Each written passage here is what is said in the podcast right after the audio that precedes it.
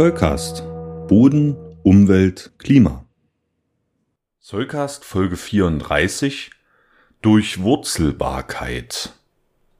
So ein Waldspaziergang hat viele positive Aspekte.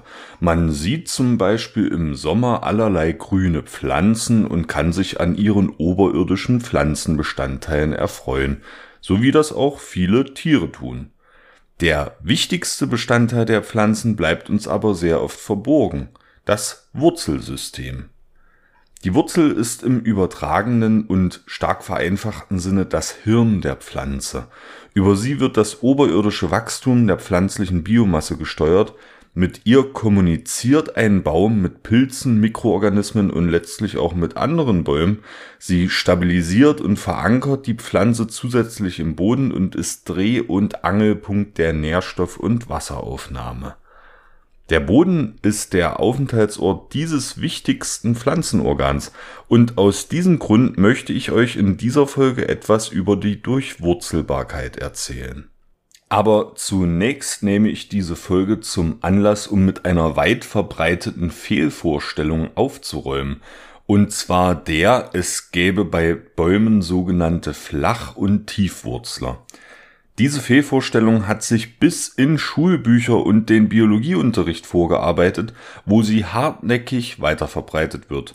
Man kann damit aber eigentlich ganz schnell klar Schiff machen.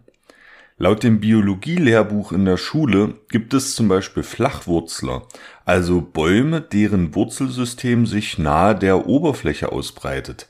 Ganz im Gegensatz zu den sogenannten Tiefwurzlern, deren Wurzeln tief im Boden verankert sind. Das ist gelinde gesagt völliger Unfug.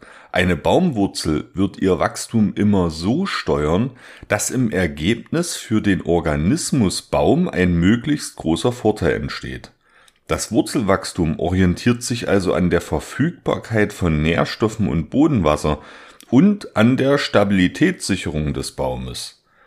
Durch die sogenannte Verschulung von Bäumen in Baumschulen kann aber das Wurzelwachstum durch den Menschen künstlich beeinflusst werden, so dass der Eindruck entsteht, manche Baumarten würden flach wurzeln. In einem natürlich gewachsenen Waldökosystem aber zählt der Vorteil für den Baum. Das sollten wir für diese Folge im Hinterkopf behalten. Die genaue Ausgestaltung des Wurzelsystems hängt von den Standortbedingungen der Pflanzen ab und ist auch tatsächlich ein Stück weit artspezifisch. Hier gibt es aber wie gesagt keine Flach- und Tiefwurzler.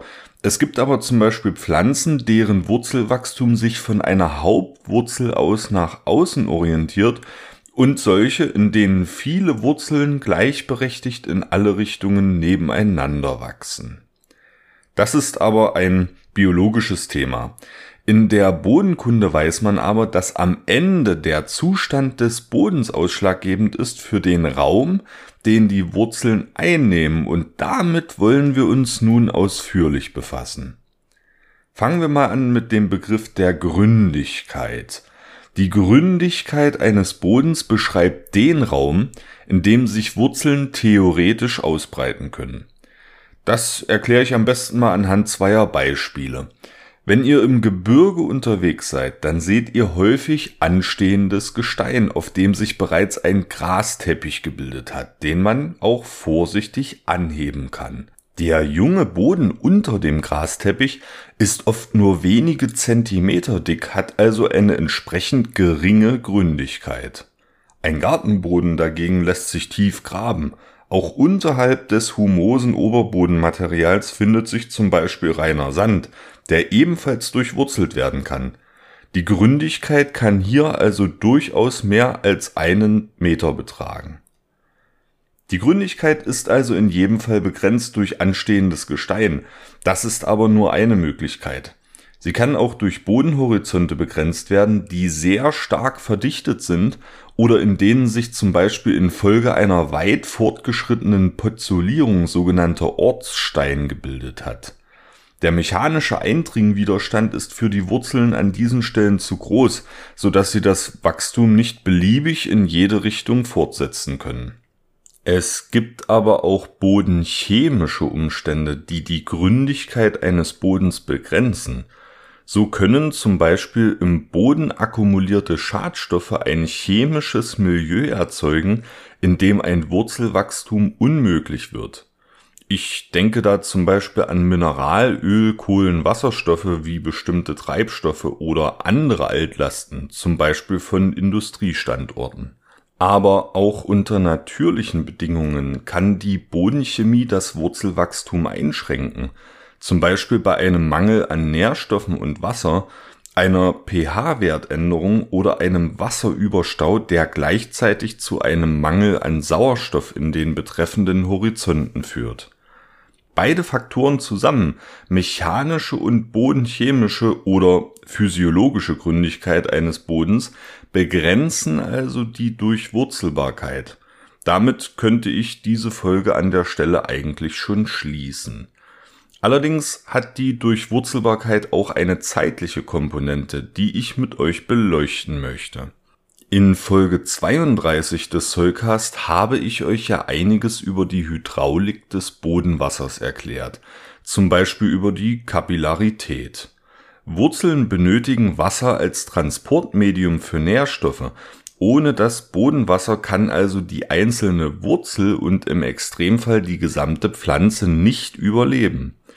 Die nutzbare Feldkapazität eines Bodens gibt den hydraulischen Bereich an, in dem die Pflanze fähig ist, sich dieses Wassers zu bemächtigen. So viel zur Wiederholung aus Folge 32. Wir können davon ausgehen, dass Wurzeln immer in die Zonen des Bodens vorstoßen, die hydraulisch im Bereich der nutzbaren Feldkapazität liegen. Aber wie kommt das Wasser in diese Bodenzonen? Eine einfache, aber unzureichende Erklärung lautet durch Niederschläge. Niederschlagswasser ist der Gravitation ausgesetzt und sickert durch die Bodenporen tief in den Boden hinein. Irgendwo unterhalb der Bodenoberfläche liegt dann der Grundwasserspiegel. Hier handelt es sich um einen Bereich, in dem die Poren des Bodens näherungsweise vollständig mit Wasser gefüllt sind. Bodenwurzeln profitieren aber von dem Bereich des Bodens, der oberhalb des Grundwasserspiegels liegt und in dem das Bodenwasser durch die Kapillarität gehalten wird. Man kann diesen Bereich auch als Kapillarsaum bezeichnen. Verbrauchen die Bodenwurzeln nun Teile dieses Wassers im Kapillarsaum, so muss es aus tieferen Bodenregionen nachgeliefert werden. Die Herausforderung besteht darin, dass in Trockenjahren die Höhe des Kapillarsaumes erheblich absinken kann. Das hängt einerseits mit ausbleibenden Niederschlägen zusammen, andererseits aber auch mit der Fähigkeit des Bodens, Wasser durch Kapillaritätseffekte aus tieferen Bodenregionen nachzuliefern. Die Durchwurzelbarkeit ist somit durch Trockenjahre zusätzlich zeitlich begrenzt. Man bezeichnet die Durchwurzelungstiefe, die von diesen Trockenjahreffekten nicht betroffen ist, als effektive Durchwurzelungstiefe oder dreidimensional betrachtet als effektiver Wurzelraum. Sie kann aus der Lagerungsdichte eines Bodens und der Bodenart grob abgeschätzt werden. Wie ihr seht, gibt es eine Menge zu beachten, wenn man den Wert eines Bodens als Pflanzenstandort bewerten will. Es genügen keine allgemeinen Faustformeln. Bodenkundlerinnen und Bodenkundler müssen auf einen reichhaltigen methodischen Fundus zurückgreifen, um diesen Wert abschätzen zu können.